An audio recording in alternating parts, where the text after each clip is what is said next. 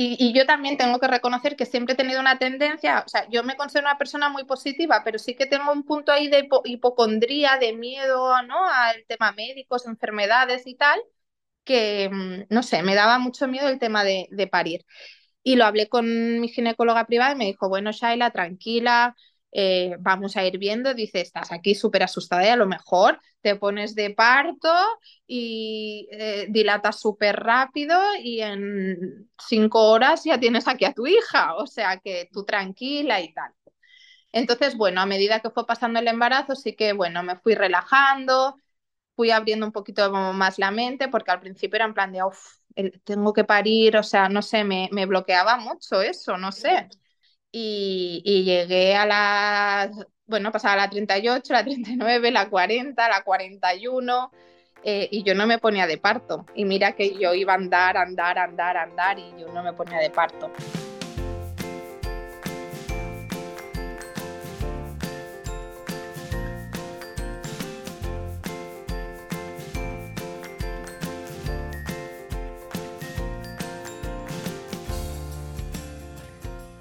Bienvenida, esto es Planeta Parto, el podcast en el que hablo con mujeres sobre sus relatos de parto y la manera única en la que dieron a luz a sus bebés.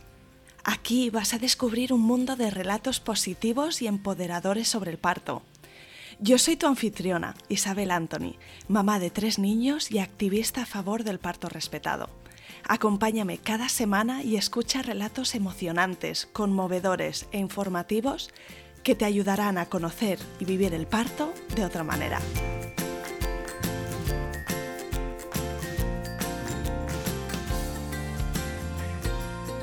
Bienvenida Shaila y mil gracias por venir al podcast Planeta Parto.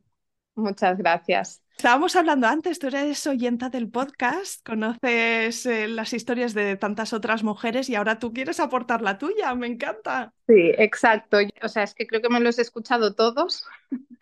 me los ponía, yo que sé, me iba a caminar o hacía cosas de casa y me han ido acompañando muchísimo todos los podcasts. Encima, a mí me ha ido muy bien porque, mm, bueno, siempre cuando escuchas experiencias, ¿no? Yo siempre soy de las que escucho tres experiencias positivas y, si una ha ido mal, tiendo a quedarme con la que ha ido mal, ¿no? Entonces, claro, aquí me iba bien porque aunque habían algunos relatos que podían ser más complicados, pero siempre los explicaban desde una perspectiva positiva, ¿no? O sea, y eso a mí me, iba muy bien, ¿no? De decir, bueno, de, busquemos, ¿no? La, la, la parte buena. Y, sí, o sea, eh, yo quería contarte mi experiencia porque, bueno, mm, em, no sé por dónde empezar. Eh, Vamos a empezar por el momento presente. Dime dónde vives, cuántos sois en tu familia y lo que quieras de ti. Pues mira, yo vivo en Gerona eh, y mi familia pues está formada por, somos cinco. Mi marido, mi hija mía de tres años y mis dos mellizos que tienen ahora tres meses. Familia numerosa, pero de golpe, ¿no? Porque cuando pasas de una a tres es como de Correcto. Sí, sí, sí, sí. Estoy, bueno, estoy en un momento que, a ver, para tener mellizos y una niña de tres años, pues mm, ni tan mal. O sea, yo me había pensado que estaría peor. Pero la verdad que estoy, estoy muy contenta, los estoy disfrutando mucho, son muy buenos y lo que pasa que, bueno, ya te contaré, pero ha sido toda una sorpresa. Bueno, tienes muy buena cara, te lo puedo decir que yo te estoy viendo. ¿Y, son dos chicos los mellizos? Son un niño y una niña, Max y Martina. Pues nada, vamos a remontarnos atrás en el tiempo y si quieres vamos a escuchar primero mm, tu experiencia con Mía. Cuéntame, eh, ¿fue un embarazo buscado? Sí, mira, yo hace ya 14 años que estoy con mi marido eh, mi marido es seis años mayor que yo, él es maestro y bueno, cuando nos conocimos, ¿no? Eso que hablas, ¿no? De cuáles son tus sueños y todo esto, pues eh, yo siempre le dije a mi marido que mi sueño era viajar y yo quería viajar mucho y tal. Y él me dijo, bueno, Shaila, tranquila, que viajaremos, dice, pero mi sueño es ser padre. Entonces fue como, vale, tranquilo, también lo serás, ¿no? Pero, no sé, yo tenía claro que quería ser madre, pero nunca ha sido mm, algo que, no sé, que...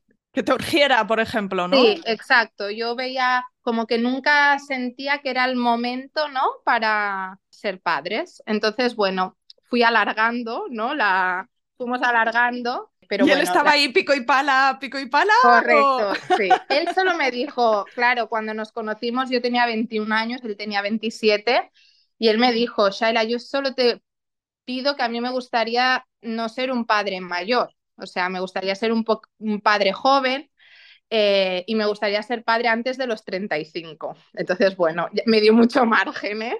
Pero sí que es verdad que iban pasando los años y ese margen iba acercándose, ¿no? Y al final pues fue un poquito más tarde porque yo nunca encontraba el momento, estaba, no sé, me gustaba mucho pues disfrutarnos a nosotros como pareja, ¿no? El, vivíamos muy bien. Y ahora, en perspectiva, con tres hijos, digo, madre mía, pues suerte que vivimos todo lo que vivimos, ¿no? Porque ahora, no, tenemos tiempo. Exacto. Entonces, pues bueno, eh, ya llegó un punto en el que, bueno, ya decidí que sí, que era un momento, ¿no? Para, para empezar a, a buscarlo. Y, Isabel, el primer mes me quedé embarazada. Entonces, claro, fue como, ya está, ya está. O sea, yo pensaba, digo, bueno, lo intentamos, va a tardar unos meses. Entonces, claro, no me dio tiempo mucho, ¿no? Asimilarlo, o sea, tomé la decisión y cuando me di cuenta ya estaba embarazada. Bueno, recuerdo que fue como sorpresa, pero a la vez como alegría, ilusión, primero por decir, ostras, qué afortunados, ¿no? Que somos, que a la primera ya lo hemos conseguido yo lo recuerdo como con cariño porque yo era como, en ese momento era muy inocente, muy ingenua, muy como, pues ya está, ¿no? Entonces me hice el test, quedó positivo, decidimos no contárselo a nadie hasta que pasaran pues unas semanas y a las seis semanas de estar embarazada eh, empiezo a, a perder, a tener pérdidas. Fui al hospital y justo nada, al día siguiente cogíamos un avión eh, que nos íbamos de vacaciones a, Nueva York. Y nada, fui al médico y, ya ahí el médico, bueno, claro, estaba de seis semanas, era poquito, pero por las semanas que estaba, lo que se veía en eco parecía como que estaba de menos, aún no se veía embrión, pero bueno, me dijo que podía ser, que aún no se viera porque estaba de poco, pero bueno, que por el tipo de sangrado que tenía, sí que me dijo pues que parecía que tuviera una amenaza de aborto. Yo le dije, digo, ostras, yo mañana cojo un avión. Me dijo, mira, Shaila, dice, cuando estas cosas pasan, si tiene que pasar, pasará. Eh, es muy pronto, no te puedo. Y yo, bueno, fue como, ostras, ¿no? O sea, de esa ilusión, esa ingenuidad que yo tenía de anda, pues ya fue como, uy, cuidado, ¿no? Nada, al día siguiente pues cogimos las maletas, nos fuimos y mm, recuerdo que teníamos que hacer una escala en Londres y, tuve un aborto entre aviones y escalas. Wow. Sí, sí, sí. Y claro, yo recuerdo como, ostras, em, bueno, yo recuerdo más, no un dolor físico, sino un dolor como de, del alma, ¿no? De, de, pena, de decir, ostras, em, ¿no? De lo bonito que podía haber sido a... Y, y sí que cuando volvimos del viaje, aunque no se lo habíamos contado a nadie que yo estaba embarazada, sí que sentí la necesidad de contarlo, ¿no? De que mi entorno supiera pues que yo había estado embarazada y que lo había perdido. Mucha gente, ahora cada vez menos, ¿no? Pero antes era como, no decirlo, ¿no? y yo sí que tuve esa necesidad de poder compartirlo con, mi familia, con, mis amigos, em, y la verdad que eso hizo que yo sanara más rápido. Yo creo que si no lo hubiera contado, se me hubiera quedado ahí como una espinita. Y lo que sí que sirvió, lo que me sirvió este aborto es para darme cuenta que realmente sí que quería ser madre, ¿sabes? O sea, mm ahí sentí, la, o sea, fue como, ¡buah! Sí que quiero ser madre, ¿no? O sea, cuando fui a buscarlo también quería ser madre, ¿no? Pero era como, no, no había tenido esa sensación o esa, esas ganas locas, ¿no? Lo hacía también un poquito, pues, porque, bueno, porque también se lo debía, ¿no? A mi, a mi marido. Eh, y, ahí, bueno, sí que me di cuenta pues que, que, quería ser madre y que no quería tardar mucho en, volver a intentarlo. Entonces, eh, pues bueno, esperamos un mes un, un par de meses eh, y ya venían las vacaciones de verano y tal y dije, mira, espérate, nos esperamos, quería hacer otro viaje yo. Eh, nos fuimos a la India y en la India hicimos a Mía y volví embarazada de Mía eh, de la India. Entonces, pues nada, este segundo embarazo pues ya no era esa inocencia, esa ingenuidad, sino que ya eran, bueno, cuando vi el positivo, eh, pues estuve muy contenta. Tengo que decirte que, que yo volví de la India y yo ya me notaba súper embarazada. O sea, no sé, Mm. es, eso ¿Tenías me ha esa pasado o una sospecha? en todos los embarazos que he tenido, yo no lo sé, pero yo lo noto, lo, notaba que estaba embarazada. Es más, volvimos de la India y a mí aún me quedaba a lo mejor cinco o seis días para que me viniera la regla. Y yo ya me compré un test de esos que son altamente sensibles, que te lo puedes hacer tres, cuatro días antes de que te venga la regla, que ya te dicen si estás embarazada. Y, y me hice este test y ya, y ya dio positivo. O sea que, y bueno, pues también ¿no? otra vez pues muy contenta porque a nivel no, no tuvimos ningún tipo de problema tampoco para volver a quedarme embarazada, pero sí que es verdad que ya recuerdo pues ese miedo, esa incertidumbre y a la semana 6 otra vez empecé con pérdidas. Eh, y ya es que eran las, las semanas exactas iguales. Que es eh, imposible no rayarse, ¿no? Porque dices, claro, ostras.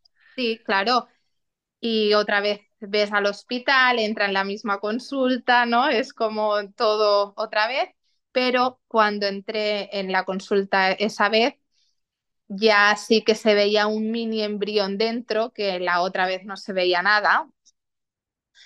Eh, y bueno, salí, em, me dijeron que bueno, tenía una serie de, hematomas alrededor de, de, la bolsa del saco gestacional y eso hacía que yo sangrara un poquito. Entonces ahí sí que me pidieron pues que bajara el ritmo, que hiciera un poquito de reposo y que a poquito a poquito esos hematomas se irían reabsorbiendo. Entonces, pues bueno, eh, yo por ese lado me quedé tranquila porque dije, bueno, al menos hay algo, ¿no? Ahora es cuestión de que no se vaya, pero al menos hay algo dentro. Eh, sí que es verdad que me tuve que coger dos semanitas de baja y, y, luego, claro, que ahí también fue como tener que comunicarlo demasiado pronto, ¿no? A todo tu entorno otra vez, ¿no? Que, que yo otra vez quería volver a esperarme, ¿no? Tal, y es como que nunca puedo eh, informar o comunicar a mi entorno cuando yo quiero que estoy embarazada. Siempre es, bueno, cuando, pues cuando mis hijos quieren, básicamente.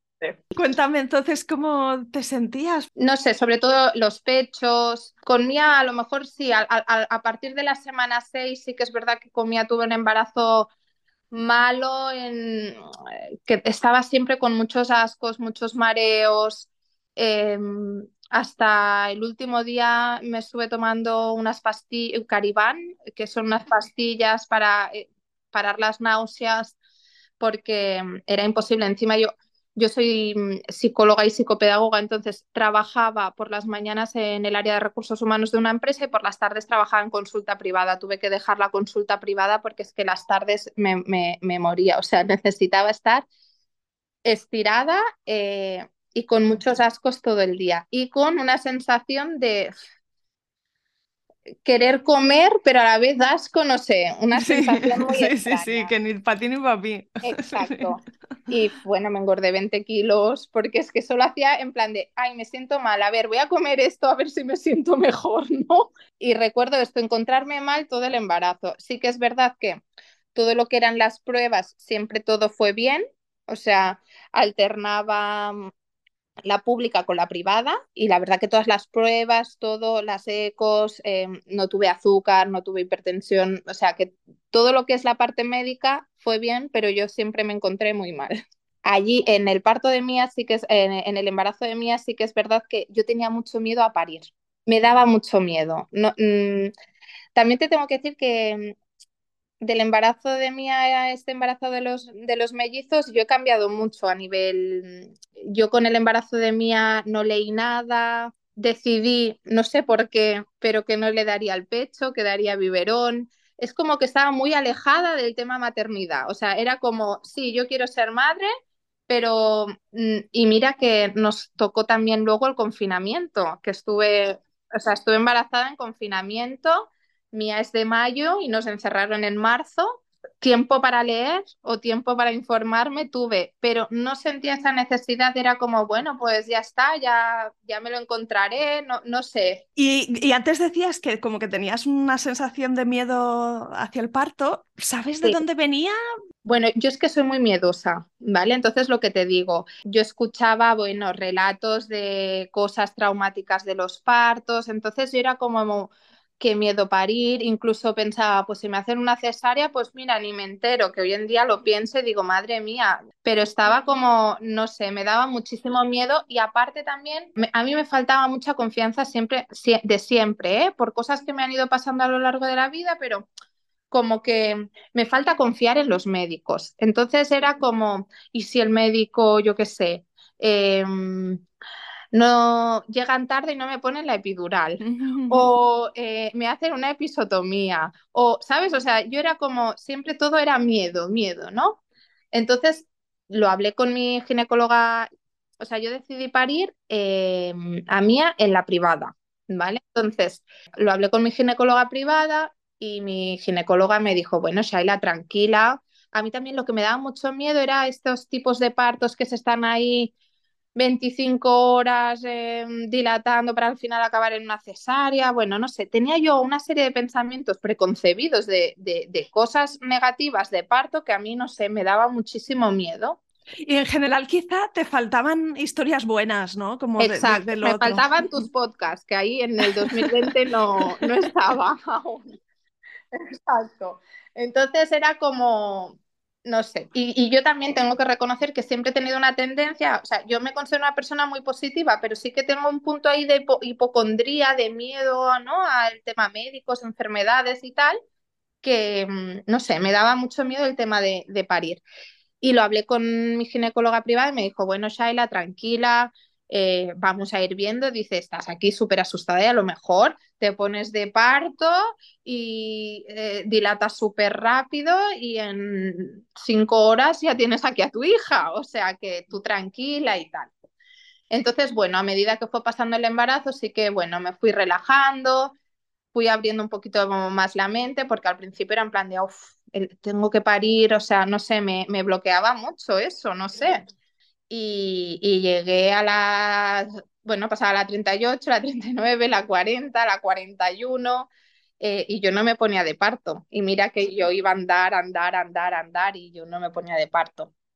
Y al final a la 41 más 3, creo, recordar, mi ginecóloga me dice, bueno, Shaila, no podemos alargar mucho más, no te pones de parto, vamos a ingresarte y vamos a provocarte una, una inducción.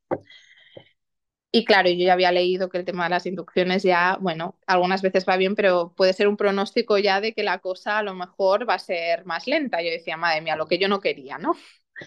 Entonces, bueno, me ingresaron, me pusieron las prostaglandinas, me, me pusieron dos tandas, creo recordar, sí, dos tandas.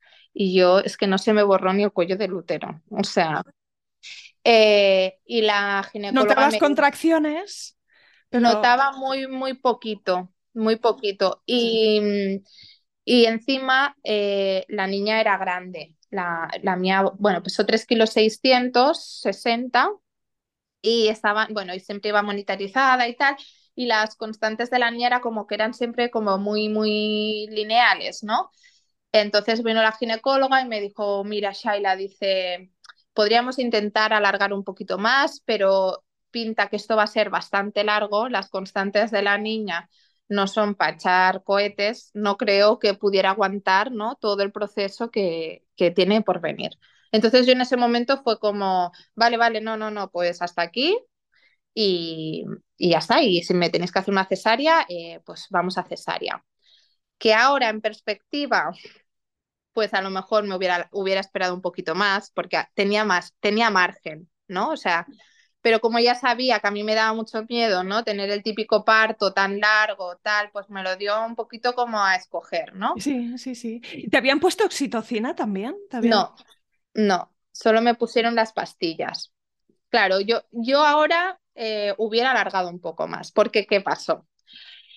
Eh, me hicieron la cesárea, era una cesárea en pandemia, entonces entré yo sola a quirófano, sin mi marido, y típica cesárea, mm, eh, pues en cruz, que te enseñan a la, o sea, me sacaron a la niña y me la dieron limpia.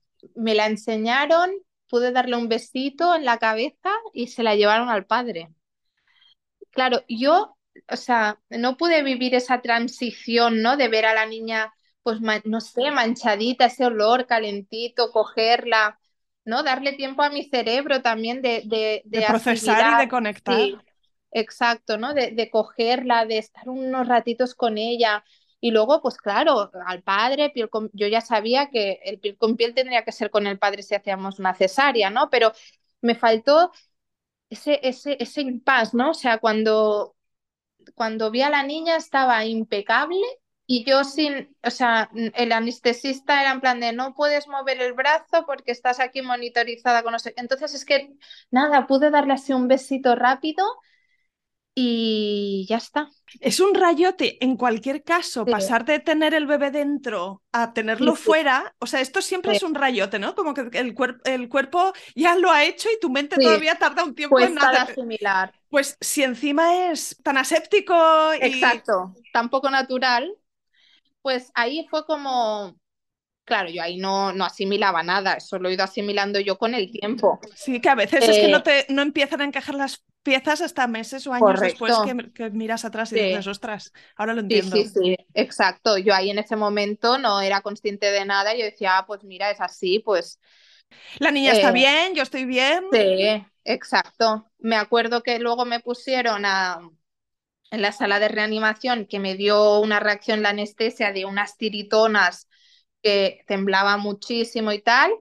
Y me dijeron, en cuanto puedas mover las piernas, te subimos para arriba. Y yo no hacía nada más que digo, bueno, a ver si ya se mueven las piernas, intentando, ahí, mira, mira, que se mueve ya la pierna para que me subieran.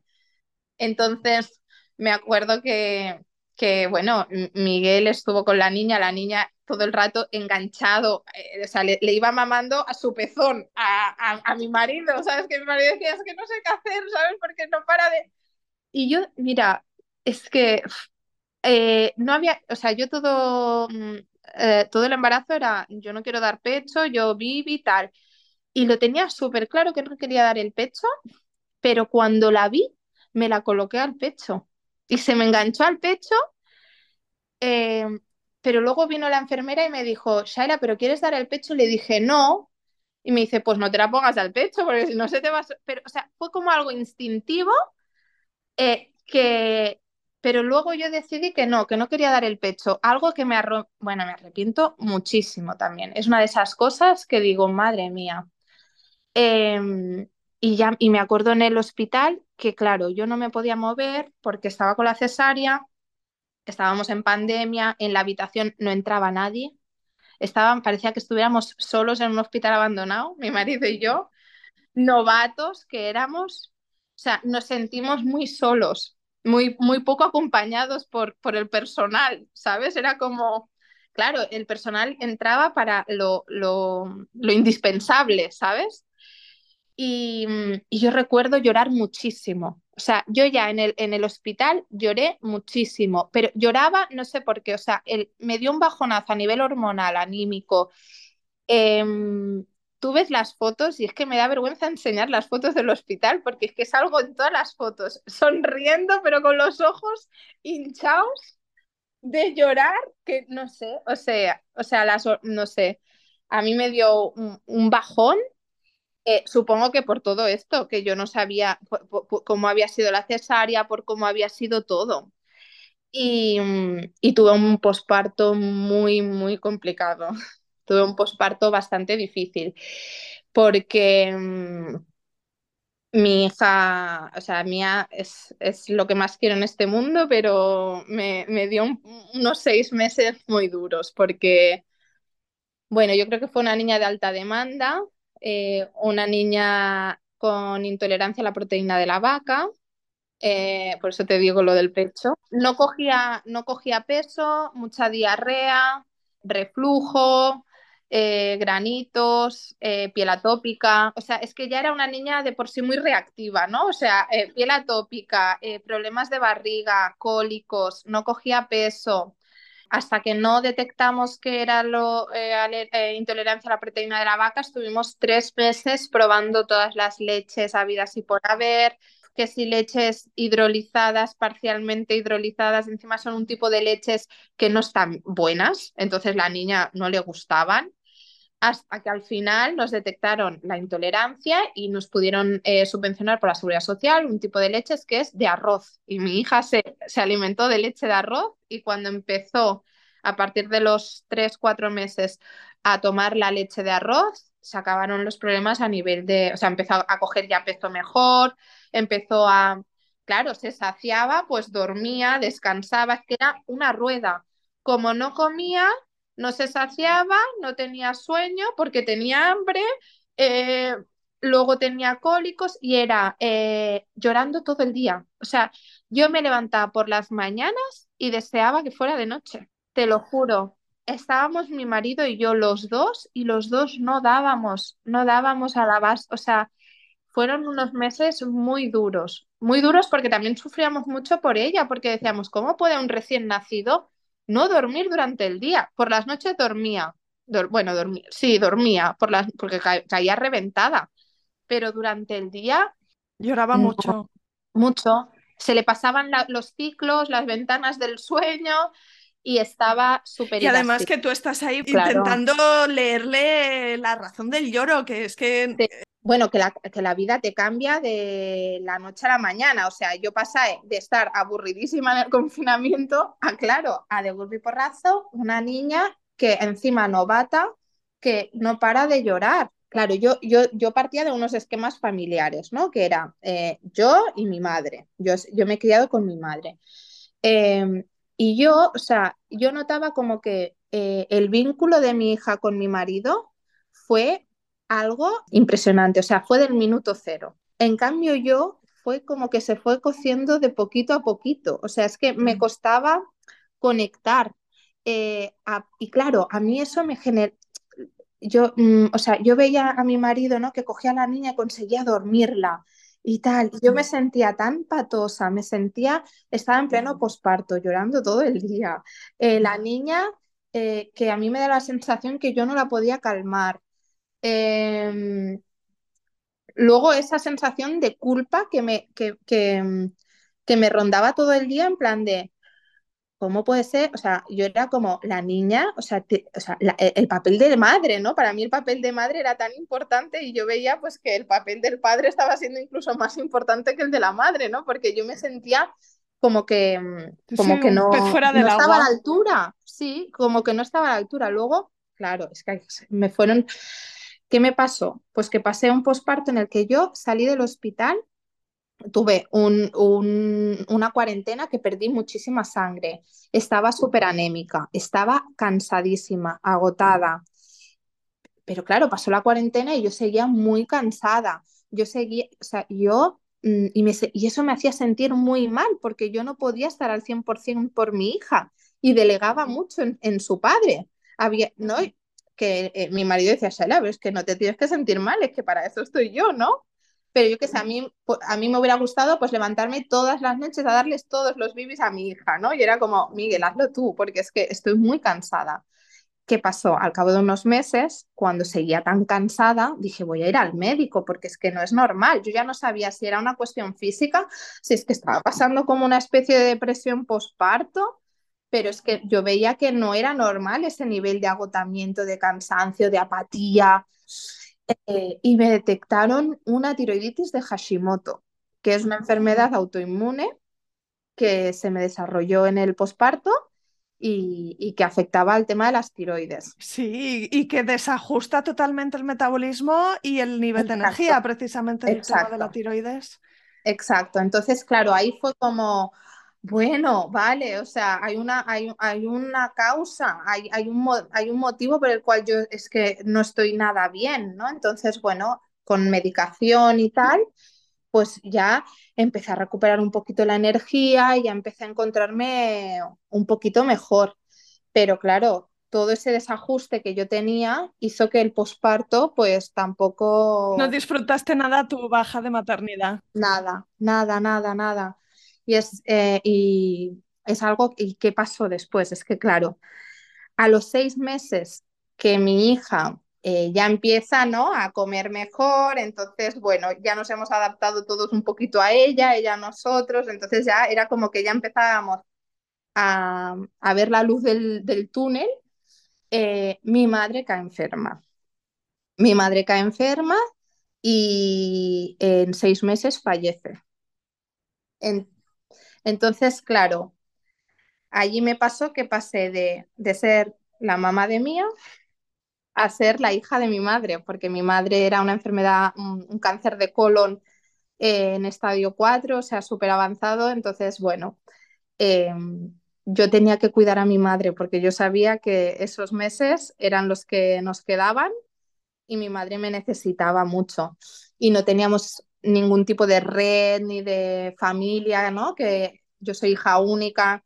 Entonces, claro, de los seis meses al año y poco, eh, pues también fue muy complicado porque, bueno, estuve primero acompañada, hasta que no detectaron la enfermedad de mi madre, estuve unos meses y luego ya.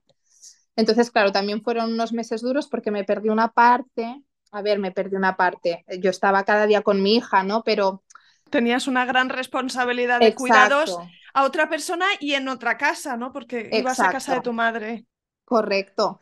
Y aunque yo disfrutaba de mi hija, eh, yo estaba con una pena dentro que no podía con ella. Entonces, claro, yo era como, no sé, lo recuerdo como un poquito borroso. Ese, ese, eh, esos seis, nueve meses de mi hija, que es cuando ella ya empezaba a estar mejor, ¿no?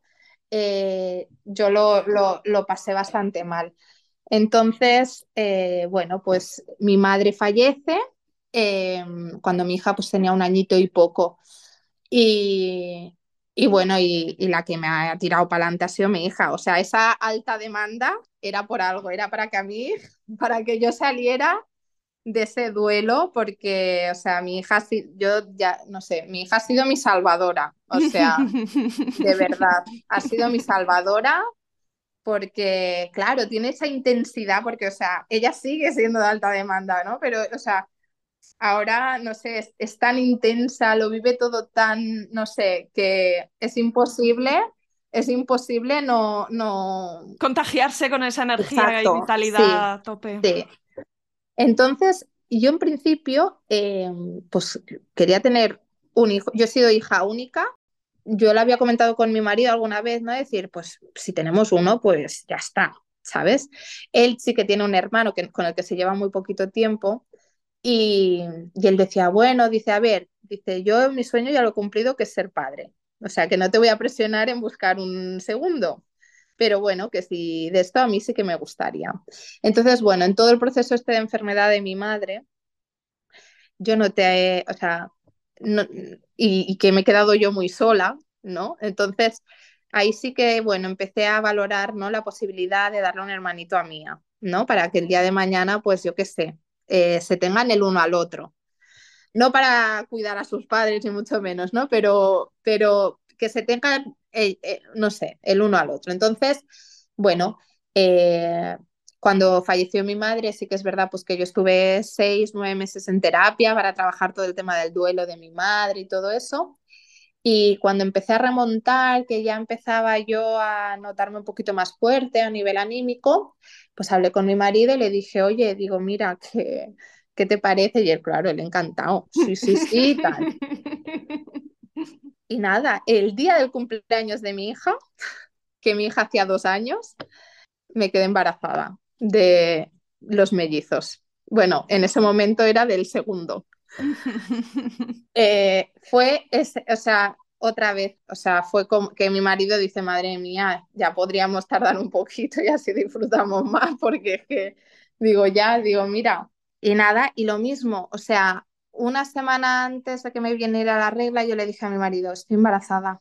Es que me lo noto. No sé, es una sensación dentro mío que me notaba otra vez embarazada. Y él, venga ya, Shaila, pero si solo lo hemos intentado una vez, digo, estoy embarazada. Y nada, fui a comprarme un test de esos altamente sensibles y me daba negativo.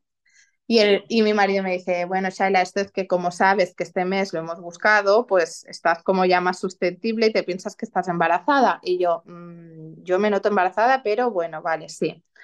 Al cabo de tres días que aún no me había venido la regla, o sea, faltaban tres días para que me viniera la regla, me volví a hacer otro test. Y salía negativo y yo decía, bueno, digo, digo, ¿qué, ¿qué, necesidad tengo yo de estarme gastando el dinero días antes? Pero es que no sé, era como esa sensación de decir, es que estoy embarazada. Y, y volvió a dar negativo y dije, bueno, pues ya está, no me hago ningún test hasta que no me venga la regla.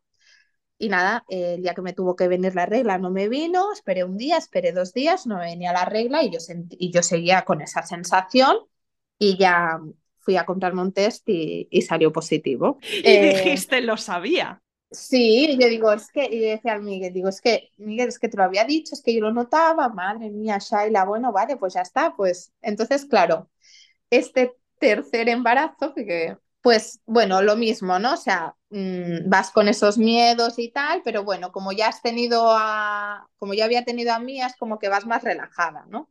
Y también estás tan ocupada. Exacto. Yo ya sabía que hasta que no estás de ocho semanas no te cogen para ver, ¿no? El tema de. Entonces yo, pues, ni pedí hora al médico ni nada porque sabía que aún faltaba y tal. Al cabo de tres, cuatro días empecé como con un dolor de ovarios por la noche, muy intenso. Y digo, bueno, no, yo no le quise dar más bombo porque dije, bueno, no sé, mm, estoy embarazada, pues yo qué sé, a lo mejor es normal o eh, empecé eh, con ese dolor y, y, no, no me cesaba, no me cesaba, estuve toda la noche con ese dolor, estuve todo el día con ese dolor eh, y a las 6, 7 de la tarde dije, ostras, es que esto no es normal porque es que llevo 20, 24 horas con un dolor de ovarios que no me cesa. Eh, digo, deja que vaya al médico. Entonces, nada, fui al médico y claro, estaba, estaba de poquísimo, si es que hacía cuatro días que me había enterado que, que estaba embarazada. O sea, yo fui al médico sabiendo que no se podría ver nada ahí, porque yo sabía que estaba de muy poco, pero bueno, es, no encontraba normal ese dolor, que es que no había dejado de parar de tener ese dolor durante tantas horas, ¿no? Entonces, bueno, fui a urgencias del hospital. Eh, les explico, mira, que es que estoy embarazada y, siento como que tengo este dolor de ovarios y tal, y me hacen una eco y claro, no, no veían nada.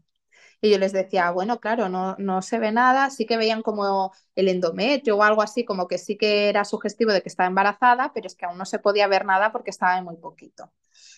Entonces, eh, el, el, chico que me miró no, no veía nada y llamó a otro ginecólogo para a ver si el otro ginecólogo podía ver. Y el otro ginecólogo vino y me dijo, Shaila, eh, por lo que me cuentas, viendo cómo está el endometrio, cómo están las trompas, tal, lo que tú tienes es un embarazo ectópico. Y yo, ¿cómo? Eh, y yo, ostras, y yo era en plan de no puedo tener tan mala suerte. O sea, eh, después de todo lo que llevaba, ¿no? De proceso con lo de mi madre y tal, decía, ahora un embarazo ectópico. Y, y, me dijo, ahora te vamos a hacer una analítica que, para ver la beta, eh, que es el nivel de hormona que tiene tu cuerpo de embarazo. Em, y en función de lo que salga, pues decidiremos que, cómo actuamos, ¿no? Con esto. Y yo, vale. Entonces me hicieron la analítica de la beta y claro, la beta salía alta. Claro, porque llevaba gemelos. pero claro, eh, estaba, estaba embarazada de muy poco, pero de gemelos, pero para ellos era, esta chica tiene un nivel de hormona muy alto y nosotros no estamos viendo nada dentro de su útero, entonces si no está dentro de su útero es porque está en una trompa. Claro, entonces eh, ellos eh, dijeron, es que con este nivel de beta que tienes, Shaila, tendríamos que estar viendo algo dentro de tu útero y no, está, y no vemos nada. Entonces, eh, todo indica que tienes un embarazo ectópico. ¿Y qué te explicaron? Claro, me dijeron, me dijeron, vamos a controlarte, eh, vamos a hacerte betas cada dos días. Si es ectópico, esta beta que tú tienes en el próximo análisis que te hagamos de aquí dos días, esta beta no se va a duplicar, sino que va a crecer poquito porque el embrión no tiene espacio para desarrollarse. Si no es un embarazo ectópico, que fuera un embarazo normal, esta beta de aquí dos días se duplicaría. Y si estás teniendo un aborto o lo que sea, pues esta beta estaría disminuyendo. Entonces, claro, necesitaban como este control, ¿no? Al cabo de dos días para confirmar al 100% em, que era un ectópico. Entonces, claro, yo llegué a mi casa y yo decía, no puede ser un embarazo ectópico, ya me explicaron los tratamientos, que son unos tratamientos bastante agresivos para los, para los tratamientos para interrumpir los embarazos ectópicos y decía, madre mía, pero yo algo dentro de mí me decía que es que yo estaba muy embarazada, que es que no sé, pero bueno, puedo sentirte muy embarazada teniendo un embarazo ectópico, ¿no? Entonces empecé a buscar por internet Em, beta alta sin ver saco, ¿no? Y cosas así. Y entré en un foro que había el caso de una chica que decía que le pasó esto, que es que tenía una beta muy alta y era porque era un embarazo de gemelos, que era un embarazo muy incipiente y que por eso aún no se veía nada dentro del útero, pero que la beta daba alta. Y yo, yo le dije a mi marido, digo, digo, Miguel, digo, mira, acabo de leer esto y dice que a lo mejor son mellizos, son gemelos. Y mi marido decía, Shaila, digo, mira, no sé. Entonces, nada, al cabo de dos días. Es que da vértigo, ¿verdad? Pensar en dos. A ver, por claro, otro lado. un ectópico o gemelos, ¿sabes? Era como, bueno, y yo que quería un hijo, ¿sabes? Era como, madre mía. Nada, total, que voy al control de al cabo de dos días y la beta se duplica. Y yo le digo a la chica, y me dice la chica, no, Shaila, pues el embarazo tira normal. O sea, eh, y yo, pero es que yo he leído que a lo mejor pueden ser gemelos porque la beta esta es muy alta. Y la ginecóloga me dijo, no van a ser gemelos, sí, porque a, mí aún dentro del útero no se me veía nada, no se me veían los sacos. Me dijo, ¿cómo van a ser gemelos, Shaila? Si ya cuesta que se vea uno, ¿cómo van a ser dos? Y yo, bueno, es que dice, pero sí que es verdad que tienes una beta muy alta, pero bueno, siguiente control al cabo de dos días. Eh, y al cabo de dos días fui, eh, me hicieron la eco, se vio un saco y le dije al ginecólogo, mira bien que no haya otra, que es que tengo una beta muy alta. Y giró el, aparato y se vieron los dos sacos. Entonces, embarazo de mellizos, eh, bicorial biamniótico, Bibi, o sea, son mellizos. ¡Wow! ¡Qué forma tan curiosa de descubrirlo! Sí, sí, lo descubrí yo antes que los médicos, casi. Yo tenía antecedentes, o sea, mi abuela había tenido mellizos, que dicen que sí que es verdad que hay una parte, ¿no? Que... Pero yo en ningún momento me había pasado por la cabeza que a mí me podía pasar esto. O sea, entonces, pues bueno, el embarazo de los mellizos, bien, los tres primeros meses un poquito de náuseas y tal, pero fue pasar los tres meses y ni una náusea. O sea, a diferencia de con Mía, que me había estado encontrando fatal con ellos, o sea, muy bien, a nivel de esto de síntomas. Em, también fui alternando pública con privada, eh, todo bien, sí que, bueno, tuve que repetir lo de la curva de, del azúcar, porque la primera tuve que hacer como la prueba de la curva larga, porque... Pero aparte de eso... Te dio eh, negativo la segunda vez, ¿no? O sea que exacto, sí, la segunda vez me dio, me dio negativo. Sí que es verdad, pues que este embarazo de los mellis estuve bastante preocupada por el tema, por el tema de la prematuridad, Em, a ver si nacían antes. Esto sí que me estuvo a mí preocupando bastante. Y a diferencia del embarazo de Mía, tenía claro que quería dar el pecho, tenía claro que quería intentar parirlos. Eh, lo que pasa que, claro, eh, al ser dos, el tema de parir, o sea, si yo no hubiera tenido mellizos, sí que tenía muy claro el tema parto, intentar parto, parto, parto.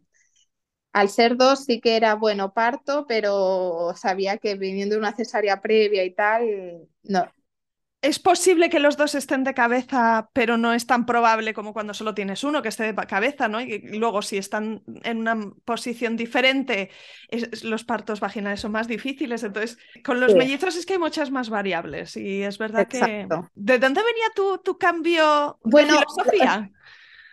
Porque yo con mi hija lo pasé tan mal que y vi que, por ejemplo, el tema de la lactancia, ¿no? O sea, yo tuve tan mala experiencia con la, con la leche artificial porque en su caso eh, le pasó esto que, bueno, no sé, mm, leí mucho sobre el tema de la lactancia y ahí vi que, lo mejor que les podía dar encima a ellos, si eran pequeñitos o lo que fuera, eh, era eh, mi leche. Entonces, pues yo ya contraté asesoras de lactancia porque sabía que la lactancia en tándem mm, iba a ser muy complicada.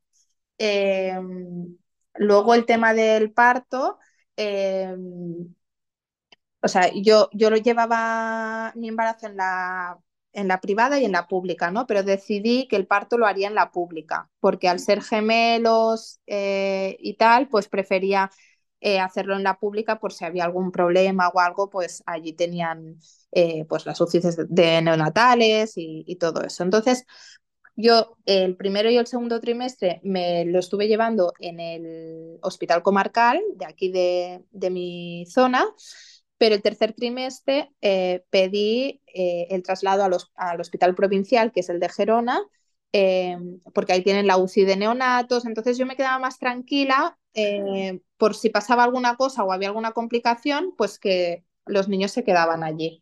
Entonces, en, desde el desde el principio siempre mis, mis hijos, la, niña era la que iba primero y estaba de cabezas y el niño siempre estuvo de nalgas.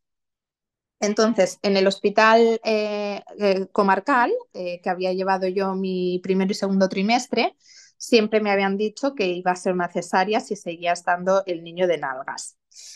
Eh, entonces yo era como, bueno, pues ya sé que es una cesárea, ¿no? Entonces yo ya iba como mentalizada en plan de, bueno, pues ya he tenido una cesárea y tal. Em, la sorpresa fue que en el tercer trimestre, cuando pasé al, hospital provincial, me dijeron que no, que ellos hacían partos si el segundo estaba de nalgas, porque la primera eh, abre camino y luego pues el niño que está de nalgas algunas veces eh, por inercia se gira y ya pasa de cabezas, o si no, ellos los mueven y los sacan de nalgas. Y claro, a mí me explicaron esto y era como, qué miedo, o sea, parir de nalgas al segundo, lo veía como, me daba mucho miedo. Sí, como que se quedara atascado, ¿puede claro, yo era como, y encima con lo miedosa que soy yo, yo digo, madre mía, digo, tengo miedo a parir normal y encima ahora voy a parir de nalgas, entonces pero ellos me lo explicaban como que estaban súper habituados, que esto era una práctica muy común y que entonces, bueno, estuve, lo estuve trabajando con la psicóloga, estuve también con una psicóloga perinatal de ahí del hospital eh, para trabajar este tipo de miedos, porque yo no quería que este miedo a mí me bloqueara y me diera y, perder la oportunidad ¿no? de, poder parirlos. Eh, pero me daba mucho miedo el tema de las nalgas. Es que me daba mucho, o sea, yo creo que también estaba en un proceso aún de que el duelo de mi madre no estaba del todo bien cerrado y, yo la posibilidad de que algo fuera mal o la posibilidad de que no podía, ¿sabes? Era como... Sí, es que hay momentos que uno está más fuerte y hay momentos que uno está más frágil o más... Exacto. Aparte que otra cosa que no hemos comentado es cómo viví yo, ¿no? O sea, vivir un embarazo de mellizos, que es como súper bonito, ¿no? Y es como la parte esa tan bonita, ¿no? De la vida, pero también es vivir un embarazo en duelo por una madre, ¿no? O sea, es que claro, fue un embarazo en el que, bueno, habían ahí unos sentimientos, ¿no? Entonces, bueno, yo intenté, intenté trabajar el tema de, de, querer parir al, al, segundo de nalgas. Lo que pasa es que los miedos me podían. Y como a mí los del hospital, viniendo de una cesárea previa y siendo mellizos, Em, me, daban la opción de yo poder escoger otra cesárea, eh, pues les dije al final que, quería una cesárea. Pero se portaron muy bien en este hospital, porque, claro, también, ¿qué pasaba? Que el hecho de parir a mí me daba unos beneficios eh, que no tenía si me daban una cesárea, porque si yo paría, mi marido podía estar conmigo. Si yo paría, eh, a mí no me separaban de mis hijos. Si yo paría, ¿no? O sea, tenía una serie de beneficios. En cambio, si era una cesárea de gemelos, tenía que volver a estar sola, la reanimación sola, el piel con piel, los niños con mi marido. Entonces, claro, era o ganarlo todo o perderlo todo, ¿no? Entonces, claro, yo les expliqué mi anterior experiencia con mi hija y les pedí por favor que aunque yo hiciera una cesárea, a ver si, si podía ser una cesárea humanizada, si, si, si mi marido me podía acompañar en esa cesárea, no volver a estar yo sola. Y bueno, es un hospital que están revisando todo este tema de los protocolos y están apostando mucho por el tema de las cesáreas humanizadas. Y, me dejaron, me dejaron que mi marido estuviera conmigo en la cesárea. Eh, yo pude coger a mis niños en la cesárea y verlos cómo salían mm, manchaditos, mm, ese olor. Eh, y luego me dijeron, eh, tu marido te podrá acompañar en la cesárea, pero la parte de reanimación sí que la tienes que hacer sola. Eh, y tu marido estará con los niños. Y yo, vale, vale. Y justo cuando me estaban cerrando la cesárea, que yo ya me pensaba que mi marido se iba con los gemelos, dijeron, Shaila, venga, va, que te vas a reanimación con tus hijos y tu marido. Entonces, claro. ¡Qué supa gloria! Claro. Mira, me volvió a dar la misma reacción esa, eh, a la anestesia de, tiritonas, pero recuerdo pasarlo, eh, eh, o sea, muy poco angustiada. O sea, la primera vez yo decía, ay, qué mal, no estoy temblando, me sentía muy mal.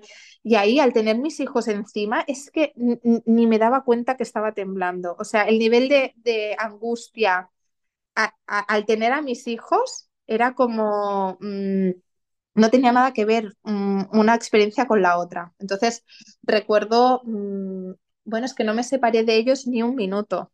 Y, y, no sé, la conexión, el verlos, es que fue algo indescriptible fue algo súper bonito. Y, el eh, Max, eh, sí que es verdad que nació como Max, Max que nace, porque aunque fue por cesárea, pero lo sacaron de nalgas. Entonces aspiró, claro, aspiró líquido y, tuvo como un poquito de dificultades respiratorias. Entonces, bueno, yo estuve con él, estuve como tres, cuatro horas, pero lo veías como apurado, ¿no? Que le costaba respirar.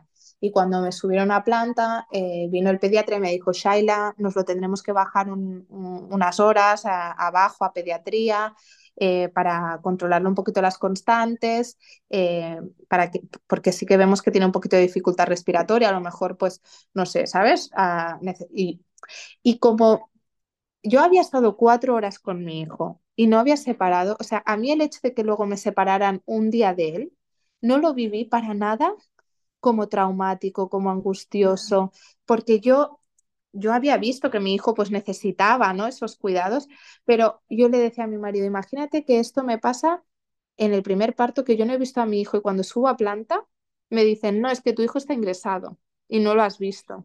O sea, no la, la, herida importancia, mm. Claro, la importancia de, las primeras horas. Es que. Es que tú lo has vivido, ¿no? Has vivido dos cesáreas y una de una forma y, otra de otra. sí, y, y, yo recuerdo que en el hospital yo ya, o sea, claro, yo con. Eh, estuve eh, unos meses antes de parir, pues eh, quise hacer terapia con una psicóloga perinatal porque yo tenía pánico, pánico a tener un posparto similar al que yo había pasado con mi primera hija.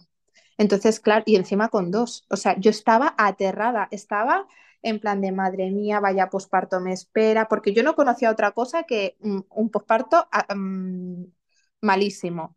Entonces, claro, yo el hecho de parir, eh, estar en el hospital y yo ya notarme anímicamente sin llorar, que es que no lloré en el hospital, que yo decía, verás, tú ahora me ha pasado una semana llorando anímicamente, o sea, nada, o sea, con una energía brutal, o sea, mm, nada que ver eh, un, posparto con el otro. O sea, yo, bueno, claro, también la experiencia es un grado, entonces, claro, mi marido y yo también ya vamos con una seguridad con los niños que no teníamos la primera vez. son niños mucho más fáciles, también te digo. O sea, son niños que comen, lloran eh, y, son más, bueno, mm, nos lo, nos lo están poniendo bastante fácil también. Entonces, pues estoy teniendo un posparto bueno, pero eh, yo al cabo de siete semanas de, tener a los mellizos, aún seguía sangrando un poco, pero yo me encontraba bien, yo no sangraba mucho, simplemente que cada día sangraba un poco. Eh, pero yo pensaba, digo, bueno, digo, ha pasado la cuarentena, pero tampoco ha pasado mucho, a lo mejor, no sé, al ser gemelos, mmm, sangras un poco más de la cuenta durante más tiempo. No le di ningún tipo de importancia porque yo me encontraba perfectamente, no tenía dolores, no tenía fiebre, no tenía nada. Eh, pero bueno, sí que decidí pedir hora con la ginecóloga porque igualmente me tenía que hacer la revisión de después de la cuarentena y voy a la ginecóloga privada eh, y me dice, le explico, digo, mira, digo, es que aún sigo sangrando. Me dijo, bueno, a ver, deja que te revisemos. Y me detecta cuatro centímetros de placenta dentro mío. Sí, sí, cuatro centímetros de placenta. Con la ecografía que te hizo. Sí, sí. entonces me deriva al hospital provincial donde me habían hecho la cesárea, me miran eh, y me dicen, Shaila, tienes un trozo bastante grande de placenta dentro tuyo. Bueno, al principio me dijeron, eh, o es placenta o es una enfermedad, me dijeron, es enfermedad trofoblástica gestacional, que es como un tipo de tumores que se generan en las placentas. Bueno, algo así que yo decía, madre mía, qué miedo. Eh, me dijeron, deja que te miremos, me hicieron analíticas y tal, y me dijeron, descartamos esta enfermedad tan chunga eh, y son restos placentarios. que tú eh, aparte de la, del sangrado no tenías ningún otro síntoma. Nada, ni fiebre, ni dolores, ni nada, nada. Ni olor, que se sangra, pero no debe oler mal. Y en tu caso no olía mal, pero aún así había... Nada, nada, o sea, nada. Total, voy una, un lunes por la tarde al hospital, me dicen que son restos placentarios, que al día siguiente eh, me tienen que ingresar para, para sacármelos, que no me van a hacer como un legrado porque es muy invasivo, haciendo tan poco que había tenido la cesárea, sino que me van a hacer una histeroscopia, que es como entrar con una cámara. ¿Quemar a lo mejor con láser o algo? No, es, era, me explicaron que es como entran con una cámara y como con una especie de cuchara van sacando lo que ellos van viendo. Lo que pasa que es un tipo de mm, intervención que como te llenan el útero de agua para ellos poder ver con la cámara, disponen de un tiempo limitado. Creo que son 40 minutos porque la vejiga no puede aguantar más tiempo con ese líquido o algo así. Entonces, yo en esa operación intentan sacarme lo máximo que pueden, pero al final de la operación yo empiezo a sangrar. Entonces, em, claro, al sangrar y ir en cámara, eso se queda todo rojo, entonces ya tuvieron que, parar la, la operación porque no veían, ¿no? Pero bueno, a mí me dijeron que, habían intentado sacar todo lo que habían visto y que me citaban para un control eh, al cabo de tres semanas para ver. Eh, ya me avanzaron cuando me operaron que como el trozo de placenta era bastante grande, que a lo mejor tenían que hacer una intervención en dos partes. Entonces, claro, yo ahí les dije, ostras, con el buen recuerdo que guardo yo de este hospital, digo, ¿cómo os dejáis cuatro centímetros de placenta? O sea, es que tenéis que revisar las placentas, entiendo yo. No sé, no sé si el hecho de ser dos y que estaban como juntas, no lo sé. Entonces, lo que ellos me explican es que sospechan que tuve como una placenta acreta, que es que una de las placentas de los gemelos se estaba como infiltrada, como muy adherida a la pared del útero. Entonces, en el posparto, como el útero se contrae, al contraerse el útero fue expulsando la placenta que tenía como infiltrada adentro. Entonces, eh, bueno, me operan, estoy un día ingresada en el hospital y me dan el alta. Y yo les digo, bueno, digo, yo hago vida normal ya, ya no. ¿Seguías dando el pecho también? Más. Ah, claro, eso no te lo he contado. Es que, es que la memoria en el posparto es una de las cosas que... y además que la historia tiene muchos episodios, muchos capítulos. el posparto, claro. Ahí está. el tema de la lactancia. Estuve, claro, en el hospital ya empecé eh, con la, mi hija Martina. No, mi hija Martina no se enganchaba en la teta. Mira que, o sea, guardo un muy buen recuerdo de este hospital también porque es que las enfermeras, de verdad, o sea, me ayudaron tanto. Una paciencia, o sea, guardo muchísimo cariño de las enfermeras porque ¿Te acuerdas que te decía del primer parto que parecía que estuviéramos ahí en un hospital abandonado? Aquí, o sea, nos ayudaron en todo, eh, nos hacían sentir súper bien, cualquier cosa que necesitábamos, o ellas incluso ya se avanzaban, o sea, nos sentimos súper acompañados los dos por parte de todo el personal de ese hospital.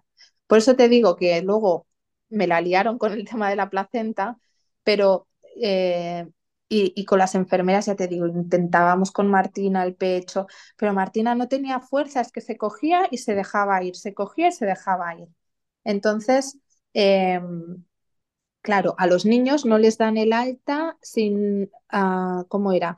Em, si pierden más del 10% de su peso, no les dan el alta. Entonces, Martina en un día ya había perdido el 10% del peso, porque es que no, o sea, y mira que lo intentábamos, intentábamos, pero es que no había manera. Y no era porque, y, tú me apretabas el pecho y yo ya, yo ya sacaba leche porque empecé con la estimulación temprana, las últimas semanas de, del parto. Yo a los mellizos los tuve a la 37 más 6.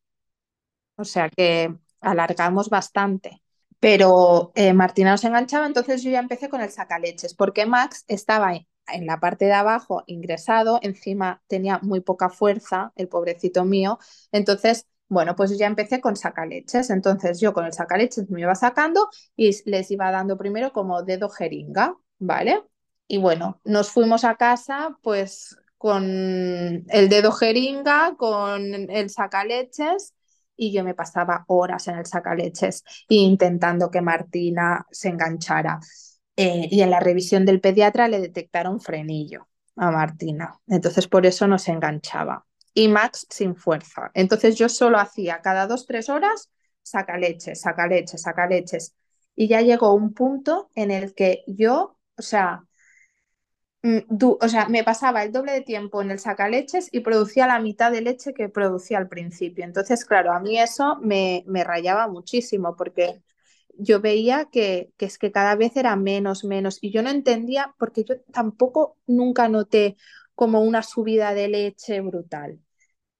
Entonces, ahí sí que lo, mira, es la, única espinita que tengo del posparto, que ahí sí que me supo mal y, y, lo pasé un poquillo mal con el tema de la lactancia, porque ostras, me rodeé de un montón de profesionales con el tema de la lactancia y ellos me decían, no, Shaila, aunque vayas con el sacaleches, cuanto más te estimules, más leche producirás. Y yo decía, tío, yo no produzco, yo al contrario, cada vez produzco menos. Claro, ahora sé por qué. Y es porque mi cuerpo estaba loco, porque tenía placenta dentro. Entonces, claro, eso interfiere en la lactancia, porque tu cuerpo Encima, el trozo de placenta que yo tenía no era, yo creo que por eso no generé ningún tipo de infección ni nada, porque estaba súper vascularizado, es que, es que aún estaba conectado con el útero, la placenta, ¿sabes?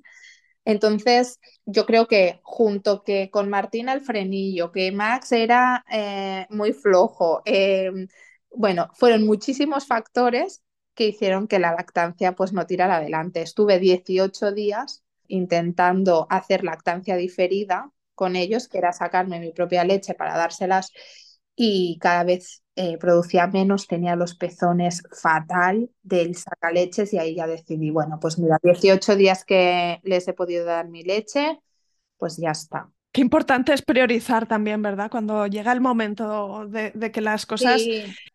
Es que a veces las, pones, las cosas se ponen en tu contra de una manera que no podías prever también. Claro, yo decía, o solucionar. claro, yo al final es que yo sabía que yo lo había hecho todo. O sea, a mí me decían cada tres horas, yo cada tres horas estaba con el sacaleches. Eh, me decían 20 minutos, yo me pasaba 45. O sea, yo más no podía hacer. O sea, eh, fue como en plan de, es que lo, lo, que no puedo hacer es no dormir, solo estar conectada ya al sacaleches porque se me juntaba el sacaleches con las tomas de los niños para darles 10 mililitros, porque es que al final es que producía muy poco. Entonces fue como, bueno, pues les he dado esto, eh, pues ya está, ya. pero sí que cuando me detectaron el tema de la placenta y pregunté, sí que me dijeron que era que sí, que uno de los factores eh, que había interferido en que no tuviera una subida de leche, aparte de que los niños no me estimularon el pecho con la boca, sino que me lo estimularon sacaleches, eh, fue el tema de la placenta. Entonces. ¿Te lo quitaron en una vez al final o te intervinieron una claro, el día me dan el alta, el día que me operan la primera vez, y por la noche eh, tengo una hemorragia. Eh, voy al hospital comarcal, sí, sí, sí, sí. Voy al hospital comarcal en el hospital comarcal me dicen que ven un hematoma y que me lo quieren aspirar y yo les digo, no me hagáis ningún legrado porque vengo del hospital provincial y no me han querido hacer ningún legrado porque era muy invasivo, tal. Y me dicen, bueno, iremos con cuidado, como ahora vemos que has tenido una hemorragia pero que ahora no sangras, ven mañana porque igualmente no me podían operar porque acababa de comer ese día, esa tarde. Y nada, fui a, al día siguiente al hospital comarcal y el mismo médico que me dijo que tenía el embarazo ectópico me dijo, Shaila, vete para el hospital Trueta, que es el de Gerona, el provincial, porque yo no veo claro que tengamos que hacerte esto, vete para allá. Y fui para allá y lo que vieron es que tenía suerte que no me aspiraron ese hematoma porque si no me hubiera desangrado. Porque lo que vieron es que tenía como dos pseudoaneurismas en las arterias uterinas. Esto no es un hematoma, esto es conexión directa con tu. ¿Qué pasa? Que el, el, hematoma, o sea, hacía como de tapón. Había como estas, una, una hemorragia en las arterias, pero se iba abriendo y se iba cerrando y el hematoma lo que hacía era contener esta hemorragia. Entonces, claro, si me hubieran aspirado este hematoma, pues me hubiera desangrado, básicamente. Entonces, Allí me dicen los médicos, los ginecólogos me dicen, mira Shaila, al estar dañadas las arterias y tal, nosotros como ginecólogos la única solución quirúrgica que podemos hacer es quitarte el útero. Pero vamos a hablar con los radiólogos intervencionistas que hoy en día, pues, bueno, todo el tema de las arterias y tal, eh, lo trabajan ellos. Entonces, eh, me hicieron una embolización de arterias uterinas, que es que a través de la femoral acceden a las arterias y como con un material las, las embolizan, las, las, taponan. sí. Y esto, claro, en una semana. o sea, yo que fui a una revisión rutinaria con la ginecóloga. En plan, me sangro un poquito todavía. Estoy sangrando un poquito, pero está todo bien. A Mm, claro, y eso de los, bueno, y eso parecía la NASA, la operación esa de los radiólogos con unas pantallas, bueno, es que llegan a cualquier vena del cuerpo. Y tú despierta, ¿verdad? En esta te pondrían anestesia. Sí, estaba medio despierta, medio. Sí, sí, sí, sí, sí. Entonces, y ahí es cuando decidí eh, escribirte y decir, tengo que explicarle a Isabel. Vale, vale, ahí es cuando pensaste en mí. Exacto. Entonces, bueno, ahora fui al control, en principio, bueno... es que eh, todo esto es muy reciente, hace mes y medio. Sí, exacto, sí, hace mes y medio. Y ahora hace dos semanas fui al control, está, lo vieron más o menos bien y ahora de aquí un mes tengo que volver y a ver si tienen que volver a operarme otra vez con la cámara para confirmar que está todo bien eh, y si vieran que hay algún resto minúsculo o lo que sea, pues eh, volverían a, a, entrar, sí, sí. Wow, vaya viaje de maternidad que has tenido, ¿eh? Lo tuviste, lo estuviste eh, alargando y posponiendo y luego la concentración de eventos que has tenido en tres años es como para no. Han sido tres años, pero bueno, yo la verdad que he aprendido a no hacer planes, ¿sabes? o a no tener eh, ideas preconcebidas del futuro, porque luego la vida viene y, y, te, y te cambia todos los planes que, tenías pensados. A mí me dices hace cinco años que voy a ser madre de tres hijos y te digo que, que, no, que no. No, y te digo que estoy súper feliz.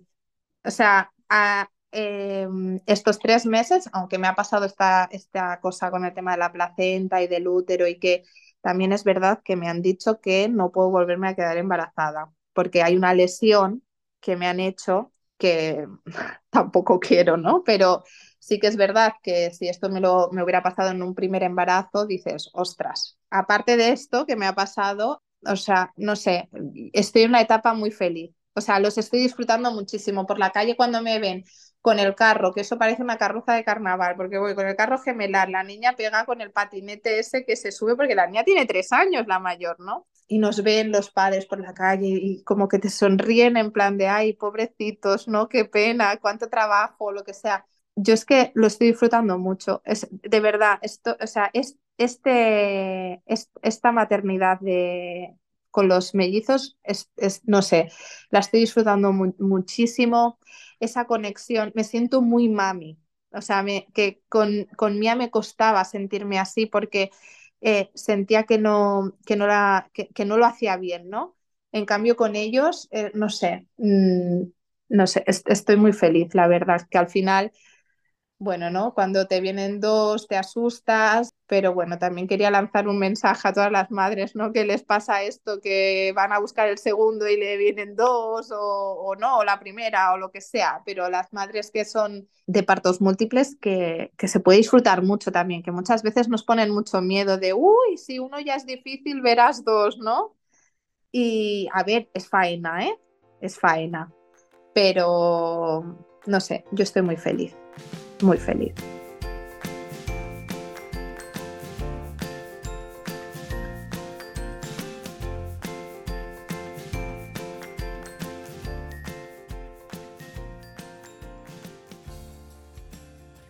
Aquí acaba este episodio. Si te ha gustado, no te olvides de suscribirte a Planeta Parto en Spotify, iTunes, Evox o Google Podcast, para que puedas ver los nuevos episodios en tu lista de reproducción. Además, puedes ir atrás y encontrar una estupenda biblioteca de relatos de parto de todo tipo que espero te empoderen y te ayuden en tu propio camino.